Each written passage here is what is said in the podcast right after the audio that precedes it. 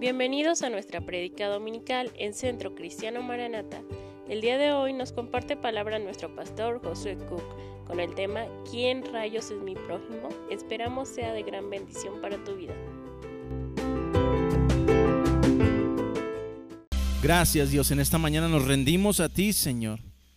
Y en esta mañana pedimos que tu porción, lo que tienes preparado para cada uno de nosotros, pueda llegar a lo más profundo de nuestro corazón que podamos recibir tu palabra, Señor, en nuestra vida y podamos aplicarla, que podamos ser saciados, que podamos ser llenos de esa preciosa palabra que tú tienes para nosotros en el día de hoy, Señor. Te doy gracias por cada persona que se conecta en estos momentos. Bendigo sus vidas, bendigo sus familias, bendigo sus trabajos, sus fuentes de trabajo, Padre, que no cese la provisión, que no cese el amor, que no cese la paz, que no cese la esperanza.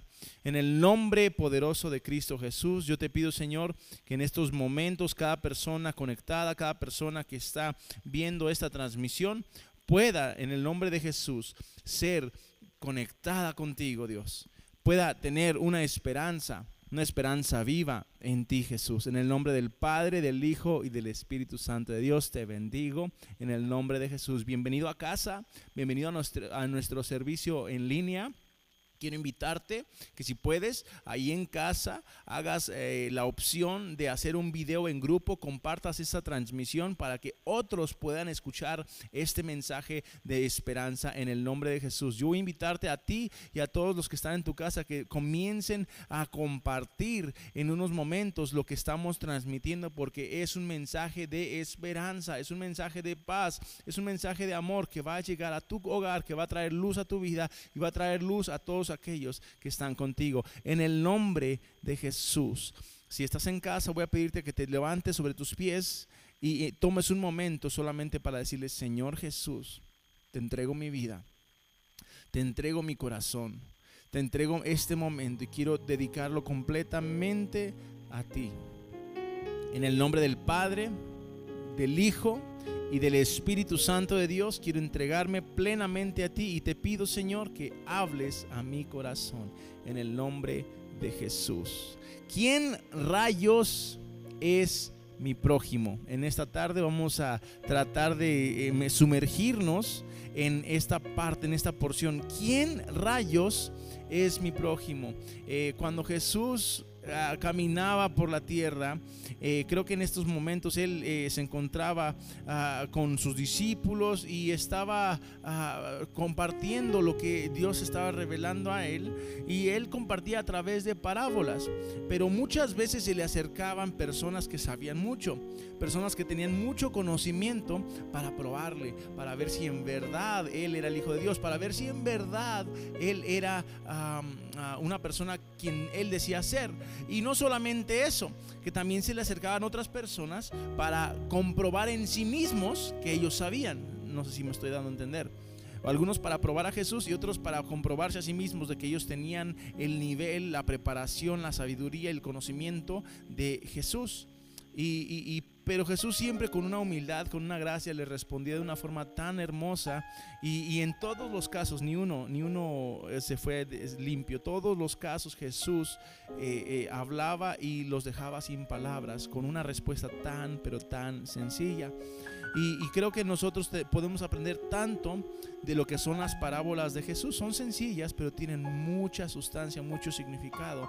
Y creo que si nos enfocáramos un poquito en, estas parábolas eh, podríamos ah, verdaderamente conocer el corazón de Jesús.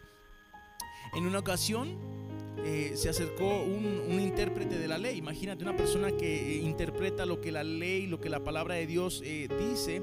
Se le acerca a Jesús. Esta escritura la vamos a encontrar en el libro de Lucas, en el capítulo 10, versículo 25, si tienes tu Biblia.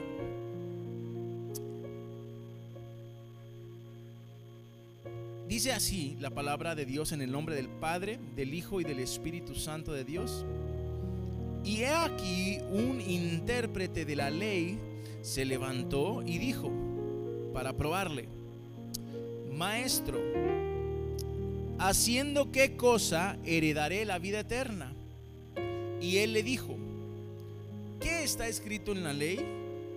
¿Cómo lees? Y aquel respondiendo dijo, amarás al Señor tu Dios con todo tu corazón y con toda tu alma y con todas tus fuerzas y con toda tu mente y a tu prójimo como a ti mismo. Y le dijo, bien has respondido. Dice, haz esto y vivirás. Qué sencilla respuesta Jesús le dio y tan verídica, pero porque Jesús sabía algo.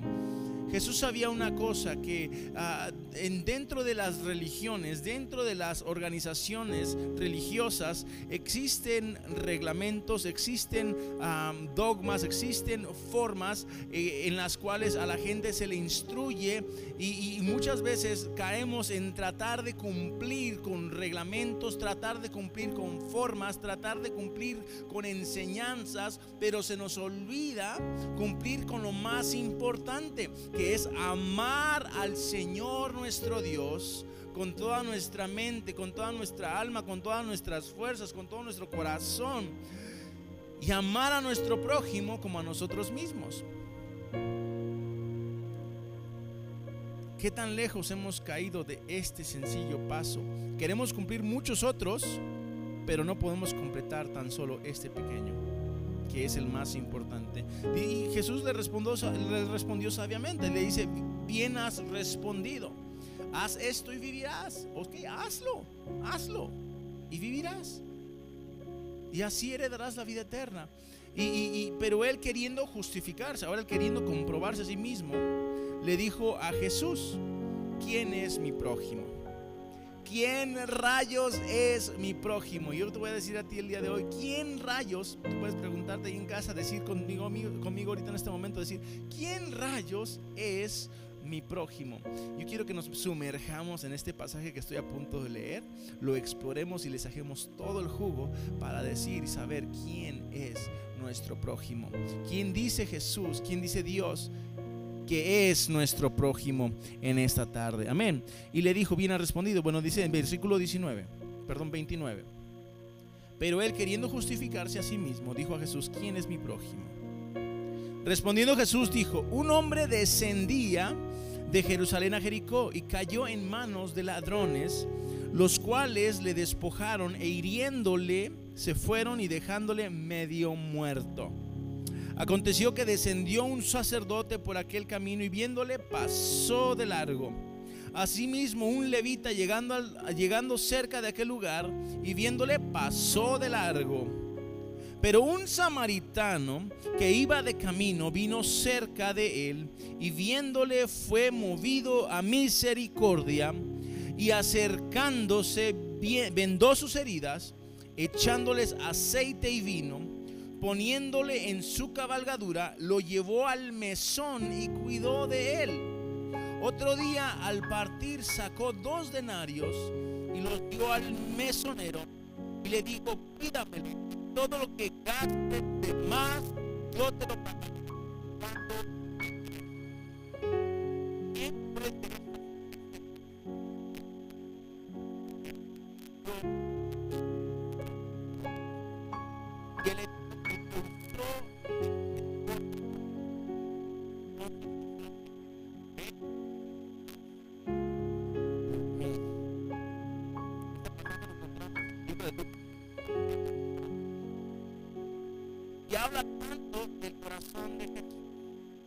Que nada nos enseña que este hombre descendía, el hombre que, fue golpeado, que fue robado, que fue maltratado, dice que descendía de Jerusalén. La ciudad de Jerusalén era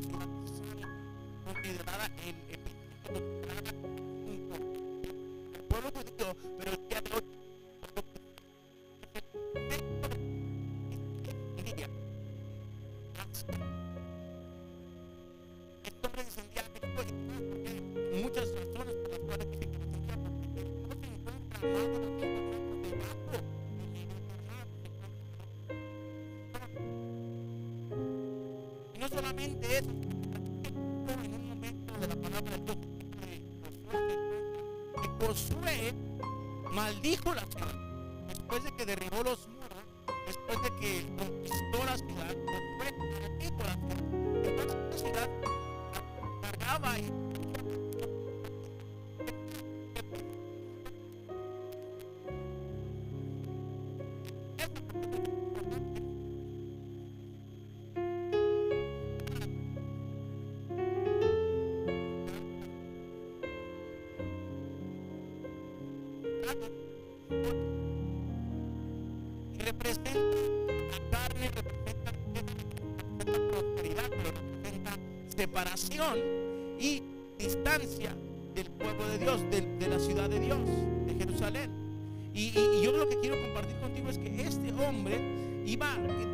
descendiendo a Jericó. Y, cuando él iba descendiendo, él pensando que iba a prosperar, pensando que iba a levantar, que iba a tener un futuro, un propósito en esa dirección, eh, se encontró con una situación que lo dejó casi muerto. Nosotros como hijos de Dios muchas veces creemos que el camino que estamos tomando, las decisiones que estamos tomando son las mejores para nuestras vidas. Dice la palabra de Dios que no seamos sabios de nuestra propia opinión. Y muchas veces nosotros tomamos rumbo sin considerar lo que Dios tiene preparado para nosotros. Y muchas veces ese rumbo es una dirección opuesta a la dirección en que Dios nos quiere llevar para nosotros. Y nosotros tomamos rumbo y descendemos, no subimos, descendemos a un agujero, a una depresión. Y nos metemos en una situación en la cual no podemos salir solos. En una situación en la cual necesitamos auxilio, necesitamos Dice la palabra de Dios que hay camino que al hombre le parece camino recto, camino de vida, pero al final dice es camino muerte. Cada uno de nosotros tenemos la, perspectiva,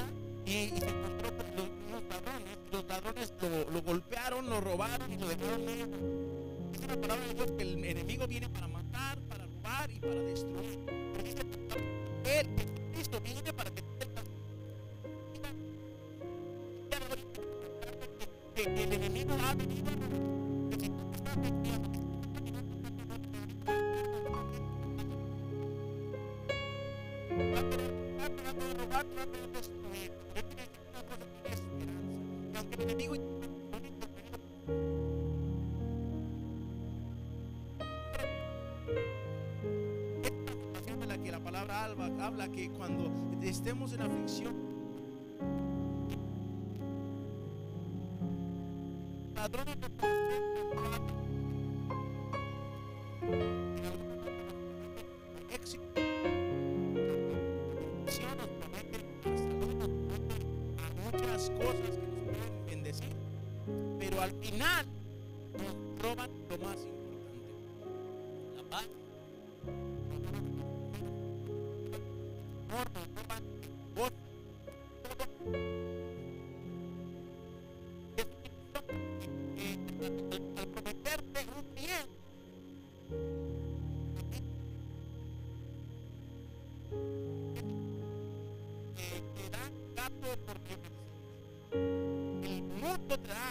el Señor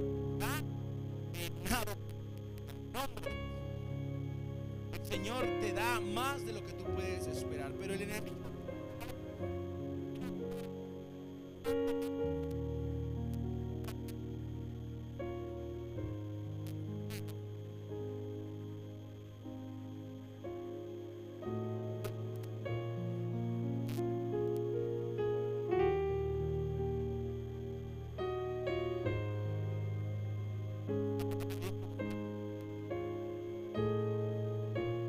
demás va a ser añadido. Todo lo demás va a ser añadido.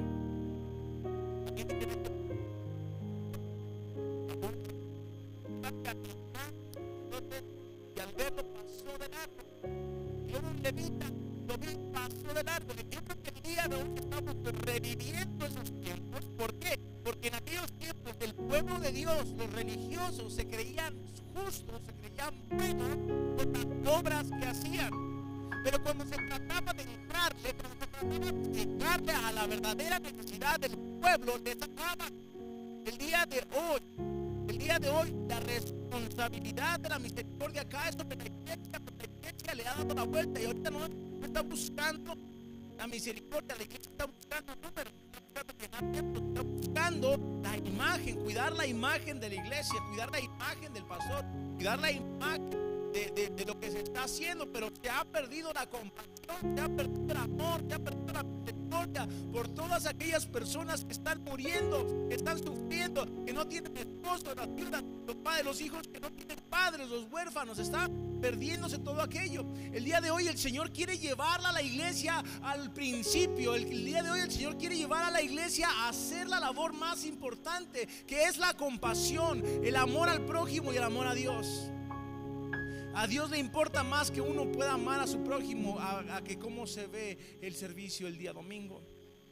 Que si se cortó la señal, que si el pastor viene despeinado, que si el pastor llegó tarde, que si el pastor empezó tarde. No, a Dios le importa más que nuestro corazón esté conectado con el de Él y podamos llevar su palabra a los necesitados, pero no solamente su palabra, sino un toque de esperanza. Cada uno de nosotros somos iglesia de Dios y tenemos una responsabilidad con el. Y nuestra responsabilidad no es una iglesia llena. Escucha bien, nuestra responsabilidad no es una iglesia llena, nuestra responsabilidad es la viuda, es el huérfano. Dice la palabra de Dios que la religión verdadera es cuidar y amar a los huérfanos y a las viudas. Pero nosotros hemos el día de hoy, perdona que lo diga, pero hemos abandonado la piedad hemos abandonado la misericordia, hemos abandonado la compasión con el fin de lograr una meta humana realmente. Porque ahora que no estamos reunidos en un templo, ahora sí estamos viendo de qué estamos hechos. Ahora sí estamos viendo de que no tenemos que dar la cara. Entonces, como no tenemos que dar la cara, estamos saliendo nuestro verdadero yo. Pero no necesitamos un templo para hacer la iglesia de, Cristo Jesús. No necesitamos un edificio para hacer la iglesia de Cristo Jesús. Yo le doy gracias a Dios por esta situación que está pasando. Porque no solamente se está cumpliendo su palabra, sino que también nos está llevando al arrepentimiento. Nos está llevando a los pies de la cruz. Nos está llevando al corazón de Jesús para que podamos nosotros ser sus manos y sus pies en esta tierra que está sufriendo, que cada vez está buscando la forma de alejarse de Dios. Que cada vez rechaza eh, eh, a Jesús, que cada vez rechaza que Jesús es el Señor. El día de hoy yo quiero decirte que no seamos como ese sacerdote y como ese levita. Esa iglesia no tiene que ser como ese sacerdote y como ese levita. Y muchas veces el Señor dice la palabra de Dios que, que de lo vil, de lo menospreciado, Él toma para avergonzar al fuerte y al, sabio. De lo vil y de los menospreciados. Y, y, mira cómo dice la palabra de Dios que el samaritano, y el samaritano era una persona despreciable por los judíos. Y Jesús les está enseñando a los judíos una enseñanza, a un maestro de la ley judía. Le está enseñando una enseñanza poniendo de ejemplo a un oponente, diciéndole, un samaritano, haz de cuenta como que yo te dijera el líder de cualquier otra religión, aquí en Ario de Rosales, fue el que tuvo compasión y los hermanos de Centro Cristiano Maranata pasaron de largo. Haz de cuenta, es así más o menos como Jesús la está contando. Y Jesús tomó a una persona despreciable de otra comunidad de la separación Samaria.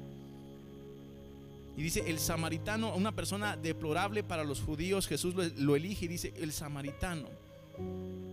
El samaritano fue y, se acercó y tuvo, ¿qué? Dice la palabra, compasión por ese hombre que fue golpeado.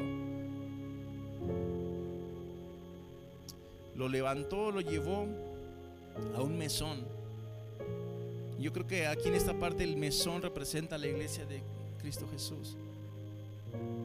Jesús le ha confiado las almas a su iglesia, pero la iglesia las ha dejado caer. Yo quiero decirte, iglesia, no estoy hablando de un pastor, no estoy hablando de, de, un líder, estoy hablando de la iglesia en general. Jesús ha traído personas para que conozcan de Él, pero la decepción ha sido nuestra. Nosotros hemos sido mal ejemplo, hemos fallado una y otra vez, hemos mentido, hemos robado, hemos adulterado, hemos fornicado, hemos, hemos hecho tantas cosas en contra de la palabra de Dios, como iglesia general y universal, que nos hacemos llamar hijos de Dios. Y viene una persona que quiere conocer de Jesús y le digo con el peso en mi corazón. Y nosotros somos el peor ejemplo que podemos darles. Y, llevamos a, a, la iglesia, la descuidamos. Y dice la palabra de Dios que Jesús nos confió a ese perdido, a esa perdida. Y nosotros tenemos la responsabilidad de cuidarles. Y nos pagó, nos dio, pagó el precio. Dice, pagó el precio. Dice aquí dos denarios, pero dice, pagó el precio para que nosotros tuviéramos la dicha privilegio. el ministerio de Dios no es por privilegio. Ser pastor no es un privilegio, es, por misericordia y por compasión que Jesús me entregó, nos entregó la responsabilidad de cuidar de su iglesia. Y nosotros tenemos que tener y caer en cuenta de que Él regresará. Porque dice aquí que Él dijo que le pagó dos denarios y lo dio al mesonero y le dijo, cuídamelo y todo lo que gastes te lo pagaré cuando regrese. Él vendrá. Él regresará una vez más por su pueblo y Él va a pedir cuentas, Él va a hacer cuentas con cada uno de nosotros, porque nos entregó una iglesia, porque nos entregó unas personas que tenemos que cuidar y Él va a regresar y va a hacer cuentas y todo lo que te falte, te lo voy a pagar, sí, pero todo lo que me debas, todo lo que descuides, sin esos dos denarios, eso, eso, eso que Él te dio para que tú cuides a la iglesia de Jesucristo, no lo hiciste de acuerdo a lo que Él te pidió, vamos a tener que entregar cuentas. Vamos a tener que entregar cuentas. Ahora le dice Jesús a este hombre, ve tú y haz lo mismo. Le dice este maestro de la ley, ve tú y haz lo mismo. Y esta persona se queda a lo mejor perpleja, no dijo nada y ahí se cortó, pum, ve tú y haz lo mismo. Y te puedo asegurar que lo único que Jesús quiere es que nosotros seamos como Él. Que, que tengamos compasión del mundo como Él la tuvo. Porque Él dice la palabra en Hebreos que no se aferró a ser como Dios, sino que dejándolo todo entregó su vida y tomó una muerte, una muerte, la muerte, peor muerte que puede existir, la muerte de cruz. Y Él por compasión, Él pagó el precio. Él pagó el precio y entregó su vida por ti y por mí. Creo que si nosotros no podemos creer que Jesús entregó su vida por cada uno de nosotros, jamás vamos a poder entender qué es amar al prójimo. ¿Quién rayos es mi prójimo? ¿Quién rayos es mi prójimo? La única forma que puedo yo entender lo que es amar al prójimo es entregándole mi vida a Cristo Jesús. Diciéndole, Señor Jesús, te entrego mi vida. Y eso no es una invitación a unirte a una religión. Esta es una invitación a unirte a Jesús y ser su hijo y pertenecer a Él. Porque cuando Él venga, Él te va a levantar. Él te va a tomar en sus brazos y Él te va a consolar y te va a rellenar, te va a guardar, te va a liberar. En el nombre de Cristo Jesús. Así que hoy te pregunto, si tú quieres saber quién es tu prójimo, primero conoce a Jesús. Y Jesús va a darte su corazón, te va a poner su corazón en ti y tú vas a poder comenzar a vivir verdaderamente lo que es ser un hijo de Dios. Y vas a poder comenzar a vivir con compasión por aquellas personas que lo necesitan. Mi prójimo no es aquella persona que yo le puedo dar mis obras, lo que me sobra de la ropa, la ropa vieja, es bien común, ¿no? La ropa vieja para, donar, eh, los trastes viejos, lo que me sobró de la semana. Eh, es fácil darlo porque pues es lo que ya no ocupo, ¿verdad? Pero ¿cuántas veces hemos tomado el cheque de esta semana y yo digo, yo voy a llevar este cheque a un lugar donde se necesita?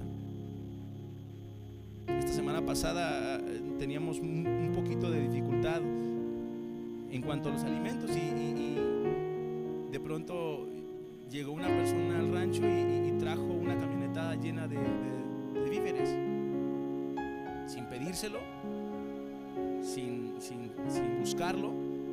Y, yo a eso es a lo que yo llamo compasión. Yo eso es a lo que llamo ser dirigido por el Espíritu de Dios. Y, yo le doy gracias a Dios por ese tipo de personas porque eh, verdaderamente no necesariamente yo le caigo bien o le puedo caer bien a esa persona, pero muchas veces he fallado, muchas veces no tenemos comunicación, pero esa persona, sin embargo, tomó la libertad de, llevar una despensa. Y yo te digo una cosa, que no es aquel al que te cae bien, no es aquel al que te, te, ama, porque dice la palabra de Dios, ¿qué de, extraordinario hacemos cuando amamos a los que nos aman?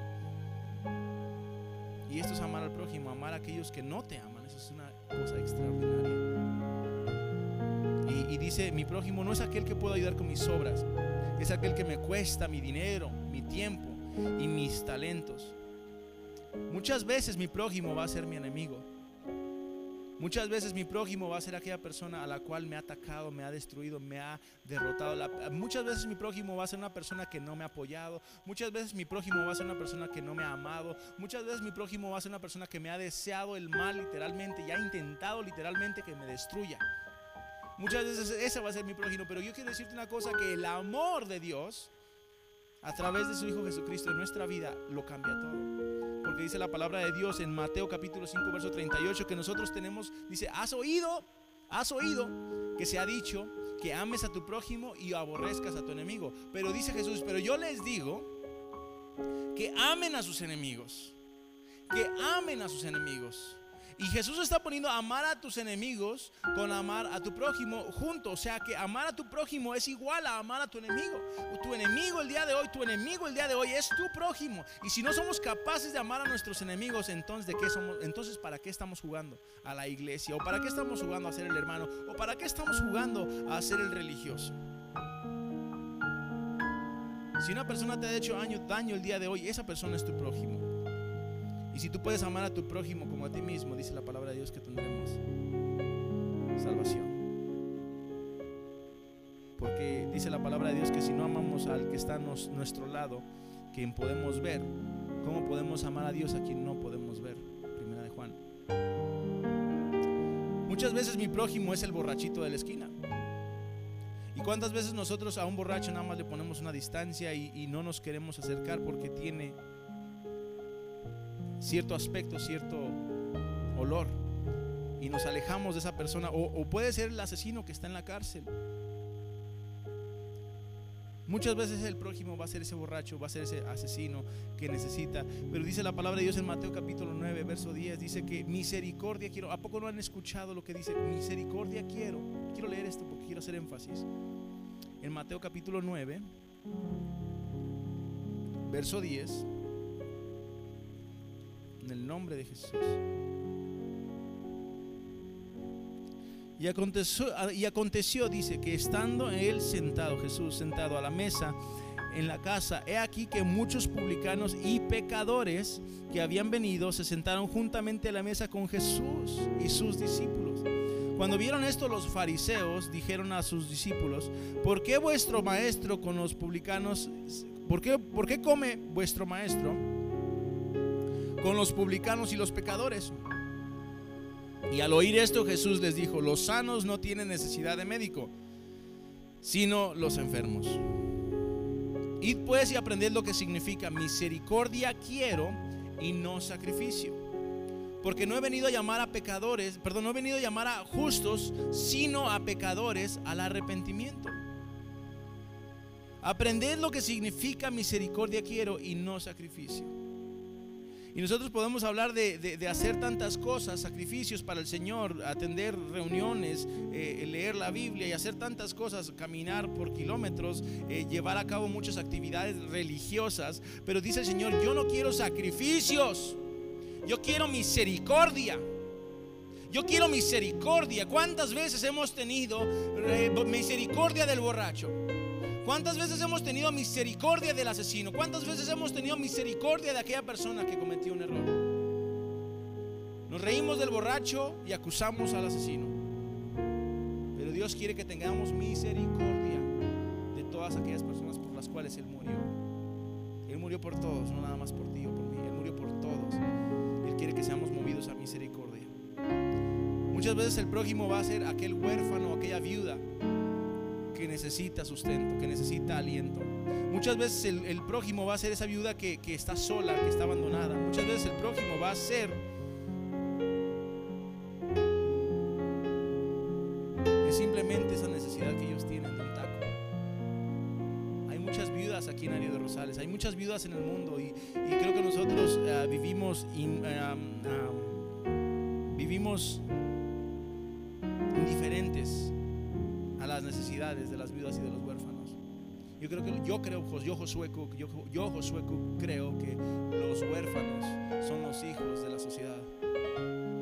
Yo creo que los huérfanos son hijos de todas aquellas personas que tenemos familia y todos aquellos huérfanos son responsabilidades de la sociedad en general. Yo, yo quisiera ver algún día que la sociedad tomara el paso de fe y dijera, yo me llevo a un niño que no tiene padres. Y así ni un huérfano quedara en las calles. Pero desafortunadamente esto no existe porque vivimos tan metidos en nuestro diario vivir que un huérfano, un huérfano nos estorba, una viuda nos causa problemas. Y es precisamente eso que vemos que, causa, que es un estorbo, un problema. Vemos a las personas necesitadas como, un estorbo, como un problema y no nos queremos meter, nos vemos de lejos. Estuve orando por un drogadicto esta semana y más de una persona me dijo, ten cuidado porque te puede hacer algo. Está loco. Y veía como las personas me veían hablar con él y orar por él y nada más veían de lejos. Nadie se quiere meter. Yo sé que estoy poniendo a lo mejor mi vida en riesgo. Yo sé que a lo mejor estoy saliendo de mi y a lo mejor descuido otras cosas, pero podemos dejar de ver a los huérfanos y a las viudas a los necesitados como estorbos o como problemas y empezar a verlos con los ojos que Jesús nos ha dado. Y si no te ha dado esos ojos, pídele que te los dé y Él puede darte esos ojos. Él puede ser la persona que cambie y transforme tu vida para siempre.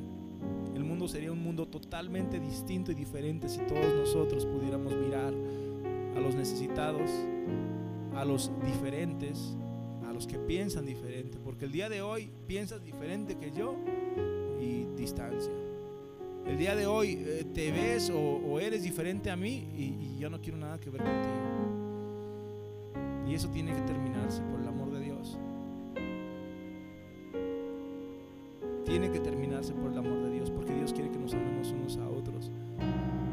abracemos unos a otros, por más diferentes que seamos, por más distintos, por más que pensemos distinto, él quiere que nosotros seamos sus manos y sus pies y que vivamos en armonía porque a cada uno de nosotros nos creó Dios.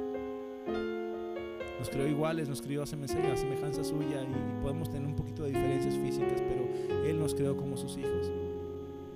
Y Él quiere que tengamos compasión. Dice la palabra en Santiago capítulo 1, verso 27, dice que la religión de los huérfanos y de las viudas Así que piensa dos veces en qué religión estás, cuál religión estás practicando. Porque el Señor no quiere una religión, el Señor quiere que tú tengas una relación con Él. Y tú puedas confiar plenamente en Él. Y Él te va a dar la victoria en el nombre de Jesús. Yo quiero hacer una oración para terminar este mensaje. Quiero pedirte que allí en casa, si esto llegó a tu corazón, tú hagas una oración y le digas, Señor, ayúdame a ser más como tú. Yo quiero ser más como tú. Dame tu corazón, dame tus palabras, Permíteme ser tus brazos, permíteme ser tus piernas. Yo quiero ser como tú. Dile Jesús, yo quiero ser como tú en el nombre de Jesús. Ahí en casa dile Señor, yo quiero ser como tú. Si puedes levantar tu mano, derecha o izquierda, y decirle Señor, yo quiero ser como tú.